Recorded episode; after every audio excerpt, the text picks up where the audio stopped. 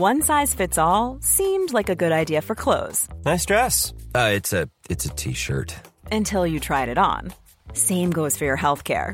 That's why United Healthcare offers a variety of flexible, budget friendly coverage for medical, vision, dental, and more. So, whether you're between jobs, coming off a parent's plan, or even missed open enrollment, you can find the plan that fits you best. Find out more about United Healthcare coverage at uh1.com. That's uh1.com.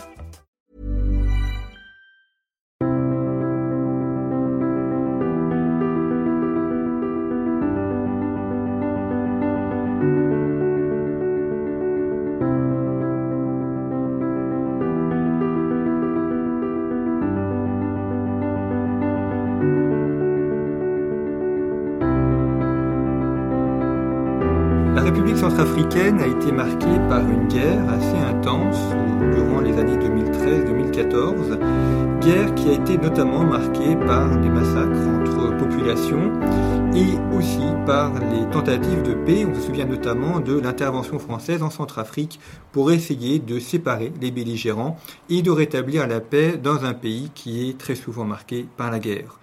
Dans cette rencontre, je vous propose de rencontrer justement un des acteurs de ce conflit, un des témoins de ce conflit, le père Bernard Kenvi, qui est missionnaire en Centrafrique, qui est originaire du Togo, mais il est missionnaire en Centrafrique, dans un hôpital situé dans le nord du pays.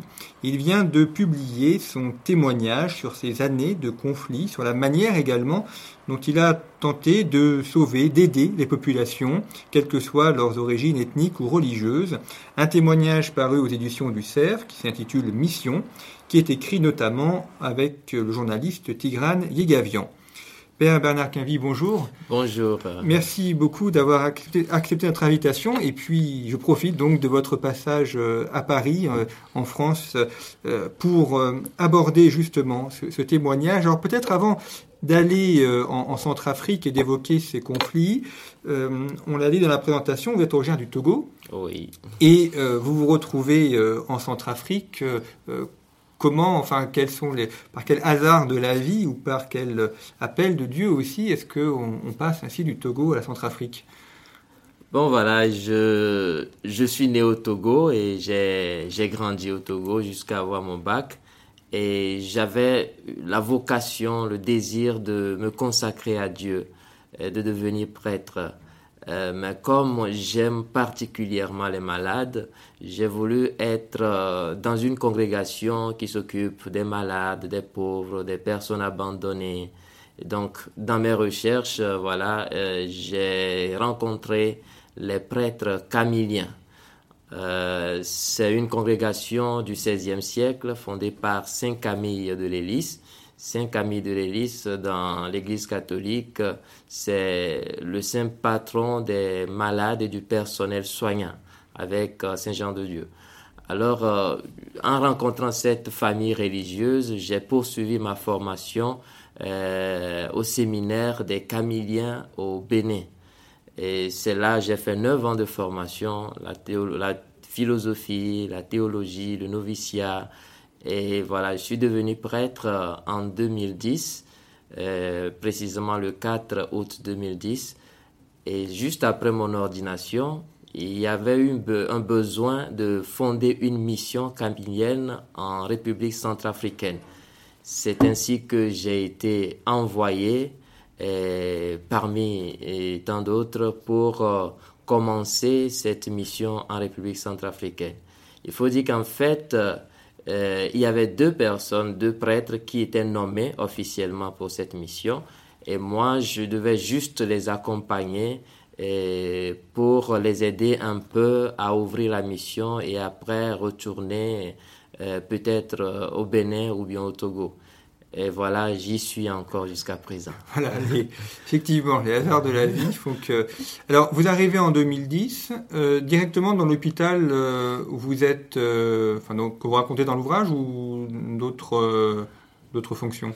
Voilà, je suis arrivé directement dans cet hôpital. En fait, c'est un hôpital, hôpital Saint-Jean-Paul II de Beau-Saint-Télé.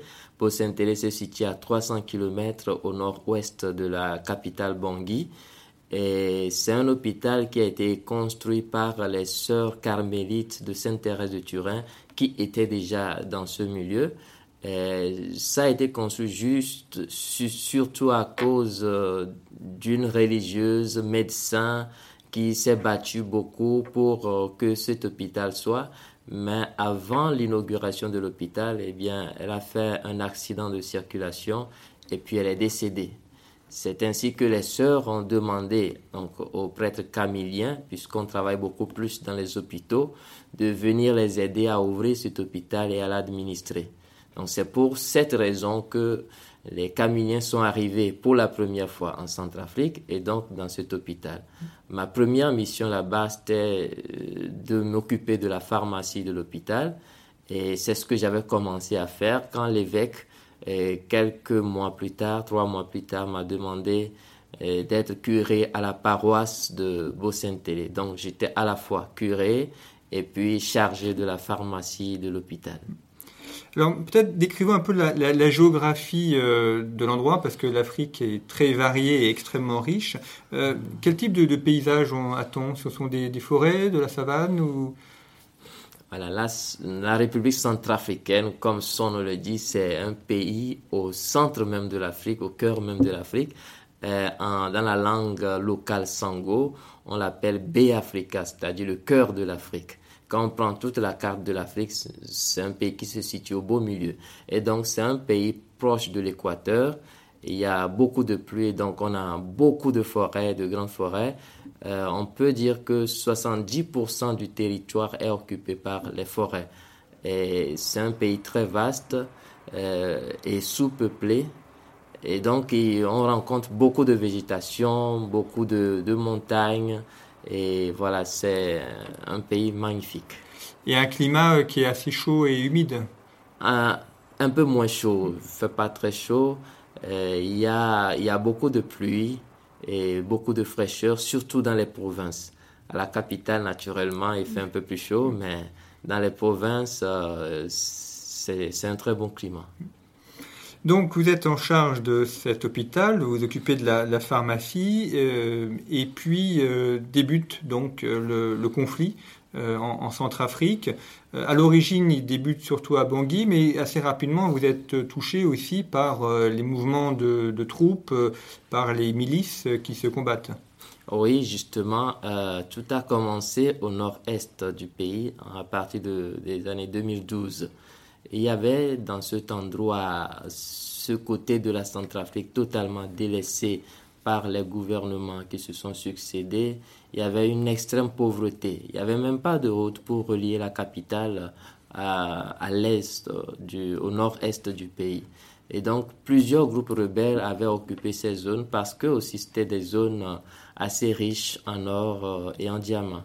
Et après, ces groupes rebelles, ces multiples groupes rebelles ont fait une alliance euh, avec pour but de, de renverser le pouvoir en place à Bangui. Et c'est ce regroupement qu'ils ont appelé la Seleka. Seleka, c'est un mot sango. La, langue sango, c'est la langue locale centrafricaine. Et c'est un mot qui signifie alliance. Donc, ils ont fait alliance euh, pour prendre le pouvoir à Bangui. Et donc, euh, ils n'avaient pas un motif religieux, mais puisqu'ils viennent du nord-est, le nord-est est à dominance musulmane. Donc la plupart des rebelles de ce groupe sont des musulmans, mais pas que des musulmans. Il y avait aussi des animistes comme des chrétiens parmi eux. Donc le but était de renverser le pouvoir et ils y sont parvenus en 2013. C'est parce qu'ils ont pris le pouvoir en 2013 que Finalement, ils se sont répandus dans tout le pays, ils ont pris toutes les provinces. C'est ainsi qu'ils sont venus euh, dans notre province en mars 2013. Alors, vous expliquez justement dans, votre ouvrage euh, distinction entre la Seleka et les anti-Balaka. C'est des deux termes qu'on a beaucoup entendus aux informations au, moment où le conflit était important. Euh, les anti-Balaka donc se constituent en, en, opposition à la Seleka pour se protéger ou pour euh, euh, maintenir le contrôle sur leur territoire. Oui, justement, les Séléka étant arrivés par exemple à Bosentele, là où je suis, ils ont occupé la douane. Le chef de la Séléka est devenu en quelque sorte le patron de la ville. Il était considéré comme le chef de la douane, de la police, de la gendarmerie. Quand il y a un conflit, c'est lui qui siège au tribunal. Il est devenu le tout-puissant. Euh, il peut grader ses éléments et les dégrader comme il voulait. Et voilà, c'était comme un, gouvernement à part, un pays à part, où il était le tout-puissant. Et il raquettait beaucoup les gens, et tous ceux qui passaient devaient lui payer des taxes. Et donc, il était vraiment un tout-puissant dans la zone.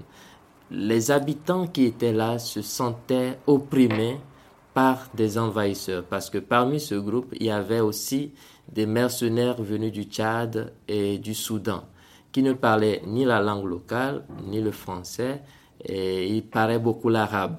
Alors, ça fait tout un mélange tout de suite parce que les gens les ont beaucoup plus considérés comme musulmans. Et c'est vrai qu'il y a certains parmi eux qui ne parlent pas l'arabe, donc justement ceux qui n'étaient pas venus du Tchad ou du Soudan, mais la plupart parlaient arabe et pouvaient discuter beaucoup plus avec les musulmans qui étaient dans la zone. Donc la population se sentait opprimée, la population se sentait occupée par des envahisseurs étrangers. Donc l'unique solution pour euh, cette pauvre population, c'était de, de, former une résistance. Ce n'était pas la première fois que la résistance s'est formée euh, dans le pays, mais cette résistance avait une touche particulière parce qu'ils ont pris un nom spécifique qui est anti-balaka. Anti-balaka signifie anti-machette, donc, ou bien anti-balle AK Kalachnikov, qu'ils appellent souvent les AK, anti-balle AK. Pourquoi ils ont dit anti? Et balaka Parce que pour devenir membre de ce groupe d'autodéfense, il faut se faire initier justement par un chef féticheur et qui prépare spirituellement les gens avec des potions magiques, avec des rituels magiques, soi-disant pour les rendre invulnérables au coup de fusil ou au coup de machette. Et donc c'est une initiation purement animiste, occulte, qui n'a rien à faire avec la religion chrétienne. Et justement, s'il y a un chrétien qui va euh, faire ce rituel, c'est qu'il est un syncrétiste, c'est qu'il n'est plus chrétien.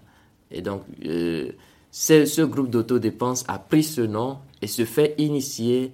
Et leur but, c'était de, faire, de chasser ces envahisseurs et de chasser tous leurs complices qui sont euh, malheureusement quelques musulmans extrémistes qui les aidaient à commettre des exactions. Alors, ce que vous dites est très important parce qu'effectivement, on, nous a présenté euh, ce conflit, euh, notamment enfin, dans, les grands médias, comme étant une opposition entre des musulmans du Nord et des chrétiens du Sud, et comme les anti-Balaka comme étant des milices chrétiennes. Or, ce que vous dites, c'est qu'en fait, ces anti-Balaka, c'est une rite d'initiation animiste qui n'a rien à voir avec le christianisme. Mais Parmi les, les, il y a quelques musulmans, mais ça ne représente pas tous les musulmans euh, du, pays.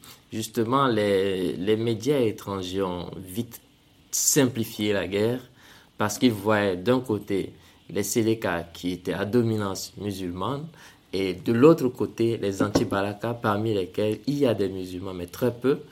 Et donc, c'était très vite fait pour les médias de simplifier la guerre en une guerre entre chrétiens et musulmans alors que ce n'est pas du tout le cas. Les Séléka que j'ai vu venir nous occuper à Beau-Saint-Télé, et ils ne sont pas venus, venus pour des motifs religieux. Ils n'ont pas combattu pour au nom d'un Dieu. C'était des assoiffés du pouvoir et d'argent. Et donc quand ils sont venus chez nous, ils ne m'ont jamais interdit de prier. Je pouvais prier quand je voulais. Je pouvais même passer avec le Saint-Sacrement dans les rues, avec la procession de la Vierge Marie dans la rue. C'est pas ça qui les importait. Mais eux, ils avaient besoin d'argent. C'est quand ils demandent leur argent et qu'on refuse, là il y a problème.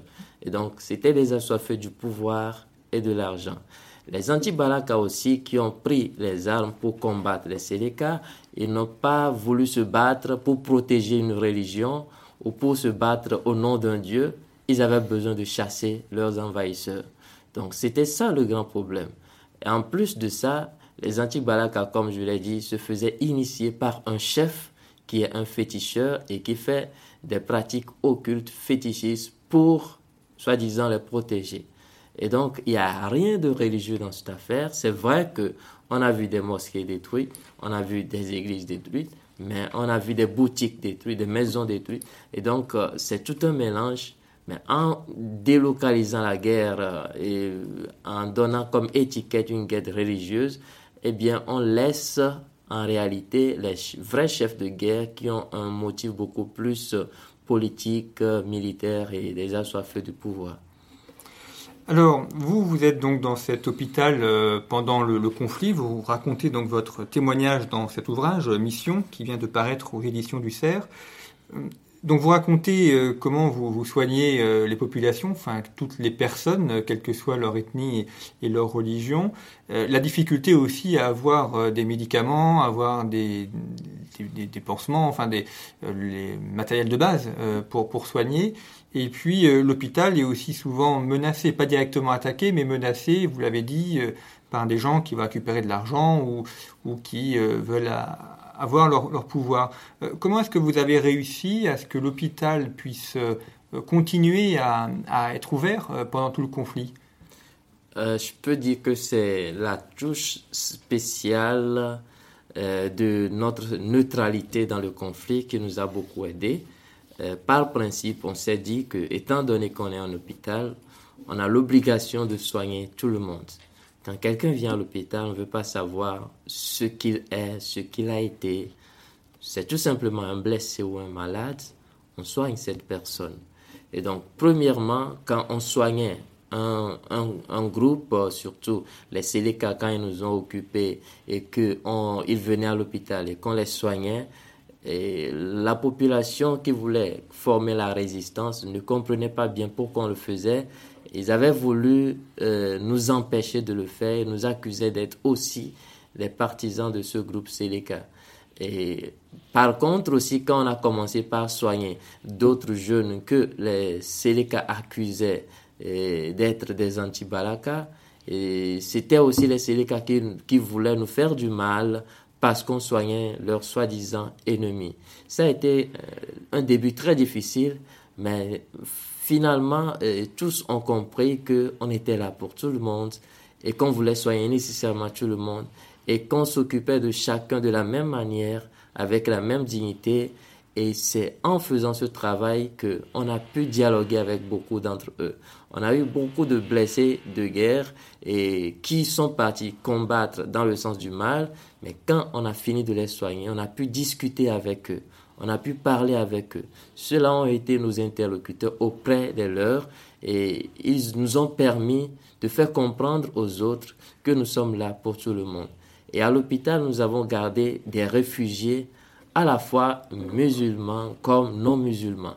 Donc c'était tout un ensemble qui avait cette possibilité-là d'être à l'hôpital et on n'a pas cessé de les sensibiliser pour leur faire comprendre que l'hôpital c'est un, terrain neutre et qu'il fallait pas euh, nous faire du mal dans l'hôpital. Mais ceux qui malgré tout ont voulu euh, nous attaquer, euh, certains dialogues que nous avons avec eux, certaines conversations, c'est qu'on essaie de leur dire que voilà, au-dessus de l'hôpital, de toute la mission catholique, il y a des satellites qui sont placés et qui, que tous les malfaiteurs sont vus en direct et que l'hôpital c'est un terrain neutre. Si quelqu'un rentre pour faire du mal, quels que soient les cas, dans 5, 10 ou 20 ans, eh bien, cette personne sera arrêtée et punie sévèrement. Donc, d'avoir peur de ces satellites qui les regardent. Et ils y croyaient. Et c'était aussi un moyen de, de, les dissuader de nous faire du mal. Et euh, pour le ravitaillement pour le, de l'hôpital en médicaments notamment, comment est-ce que c'était organisé? Vous, vous, avez des choses depuis, depuis la capitale, Bangui, ou, euh, ou, ou, pas pour pouvoir euh, continuer à alimenter l'hôpital? Il y a deux endroits d'approvisionnement. Il y a la capitale Bangui qui est à 300 km. Et puis il y a la deuxième ville qu'on appelle Bouar et qui est à 150 km. Bangui était euh, attaqué, donc euh, la route était bloquée, mais on avait la chance encore que Boire était resté un peu plus calme. Et donc nous avions eu la possibilité, avant même que la guerre ne commence chez nous, de nous approvisionner beaucoup en médicaments. Euh, puisque lorsque je sentais la guerre arriver, on a essayé de faire des dialogues, de médiation, et que je sentais que la situation ne s'améliorait pas, j'ai compris que certainement il y aura un conflit dans, dans notre zone. Alors j'ai commencé par acheter beaucoup de médicaments, faire des provisions des vivres en nourriture, et puis je les ai gardés à l'hôpital. Les médicaments, je pouvais les acheter à crédit et dans un dépôt de pharmacie qui nous connaissait bien. Et donc, c'était ça aussi notre chance de pouvoir acheter tout cela à crédit. Maintenant, quand la guerre a commencé et que les médicaments commençaient pas à finir, j'ai trouvé des moyens pour toujours aller dans cette deuxième ville à boire pour pouvoir m'approvisionner toujours à crédit. Et c'est ça surtout qui nous a donné, qui nous a aidé. Si la deuxième ville avait été attaquée au même moment que nous, ça aurait été très compliqué. Alors, disons un mot de, l'intervention euh, française en, Centrafrique. Est-ce que vous avez vu les, militaires français qui sont venus euh, dans la région où vous étiez ou, pas? Oui, j'ai vu les militaires français qui étaient venus. D'abord, je suivais la télévision quand j'avais reçu l'annonce que les Sangaris allaient venir euh, en Centrafrique. C'était vraiment une grande joie pour nous. Et leur, leur but, c'était de, de désarmer justement ces, ces rebelles euh, Séléka qui occupaient la grande partie du, du territoire centrafricain, qui commettaient tellement d'exactions. Donc, j'étais très content, j'étais fou de joie. je me disais que ce serait la fin du règne des Séléka. Effectivement, ils étaient arrivés, ils ont commencé leur travail, euh, mais ça a pris beaucoup plus de temps que prévu. Et je reconnais que c'est un travail très difficile, mais le résultat que j'attendais, je ne l'ai pas obtenu. Et je me suis dit à la fin que la présence de l'armée française a certainement permis d'éviter le pire, mais n'a pas empêché le conflit d'avoir lieu. chez nous, nous avons reçu les militaires français à un moment très difficile. Surtout, le conflit avait déjà commencé, les affrontements avaient commencé déjà il y avait déjà eu beaucoup de, morts avant que les militaires français n'arrivent. Mais quand ils étaient arrivés, moi j'avais envie qu'ils nous aident à évacuer certains réfugiés qui étaient recherchés, mais l'armée française malheureusement ne m'avait pas aidé en ce temps-là à les évacuer. Par deux fois ils étaient arrivés, je les ai suppliés, mais euh, rien à faire. je me disais qu'ils n'avaient pas pour mission d'évacuer les réfugiés un jour, je les avais suppliés pour euh, m'aider à déplacer surtout deux personnes. Et ils m'avaient donné rendez-vous sur le lendemain à, 6 heures du matin. Mais déjà, quand j'étais parti à 6 heures, eux, ils avaient levé le camp depuis 4 heures du matin. Donc, euh, dans ce sens, ils ne m'ont pas du tout aidé et à beau pour évacuer ou bien exfiltrer les réfugiés. Alors en novembre 2015, il y a la, visite du pape François en, Centrafrique, à Bangui, où il a notamment ouvert la, porte sainte de la miséricorde, puisqu'on entrait ensuite dans l'année de la miséricorde. C'est évidemment un, moment important. Euh, c'est aussi un pape qui a pris des risques, puisque les, les conflits n'étaient pas complètement arrêtés, et donc il y avait aussi des problèmes de sécurité dans la capitale. Justement, pas seulement dans la capitale, mais dans les provinces aussi, parce que souvent quand ça commence à la, capitale, ça contamine un peu plus les provinces. J'avais eu l'expérience de faire la route euh, Beau-Saint-Bangui avant la visite du pape, mais c'était une route totalement occupée par au moins 11 barrières des anti-Balaka. Ça a été très difficile pour moi de, passer. À certains endroits, ils nous ont arrêtés pour euh, euh bloquer notre voiture. On a dû payer une rançon avant de pouvoir partir. Donc, moi, prêtre, j'ai eu tellement de problèmes, même plus de problèmes avec ces rebelles anti-Balaka, plus plutôt qu'avec les Séléka. Ces anti-Balaka qui sont présentés comme une milice chrétienne m'ont fait plus souffrir que les, les Séléka qui sont présentés comme des musulmans. Et les routes étaient bloquées. La violence avait repris dans presque toutes les provinces. Et donc c'est en ce moment que le pape devait venir. Personnellement, moi aussi, j'avais peur de cette visite. Et je sais que beaucoup de, pays ont lutté pour que le pape ne vienne pas. Mais le pape avait tenu à être en Centrafrique. Et sous l'accord du nonce apostolique de la présidente de transition d'alors, de l'archevêque de Bangui, Monseigneur euh, Zapalaenga, qui est devenu maintenant cardinal, eh bien, le pape était arrivé effectivement à Bangui.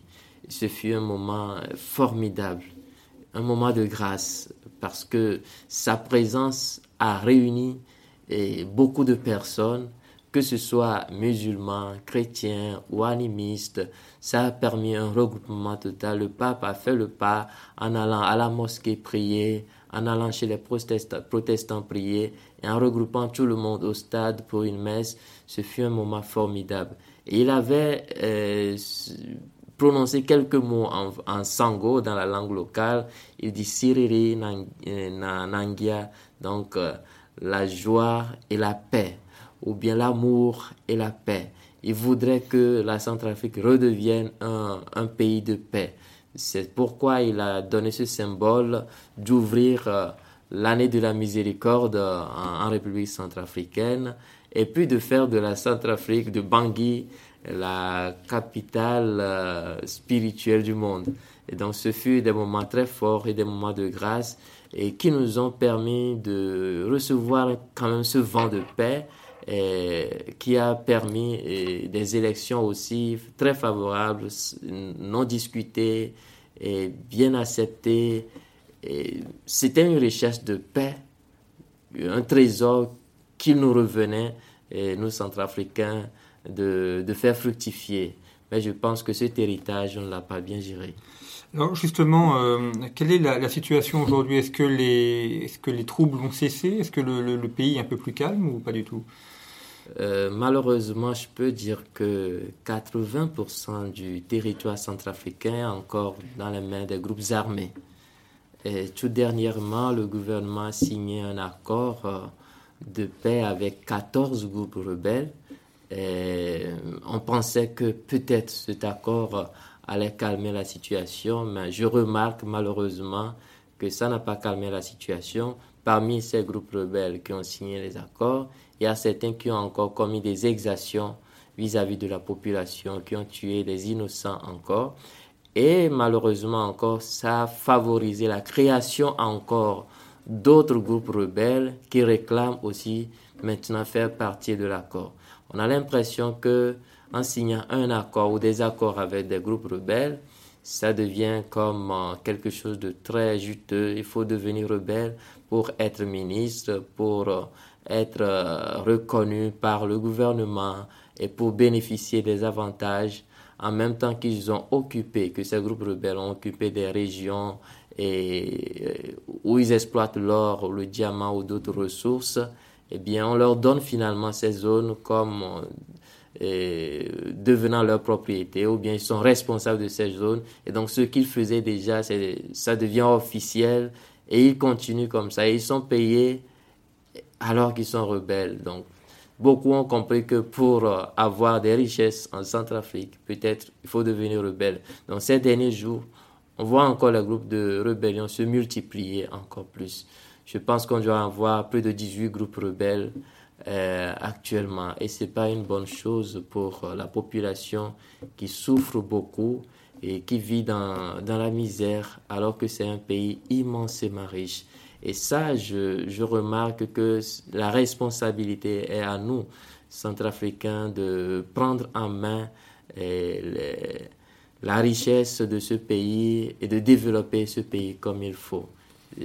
Pour cela, il faut vraiment une bonne éducation, eh, un bon système scolaire euh, pour former la population à mieux vivre et à mieux être.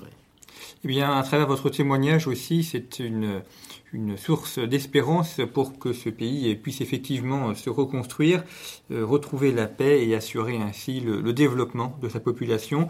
Je rappelle donc votre ouvrage, Père Bernard Quinvy, euh, Mission, euh, écrit avec le journaliste Tigran Gavian, paru aux éditions du CERF, et qui raconte donc votre témoignage sur cette guerre et également la vie dans cet hôpital du nord de Centrafrique et les événements qui s'y sont déroulés.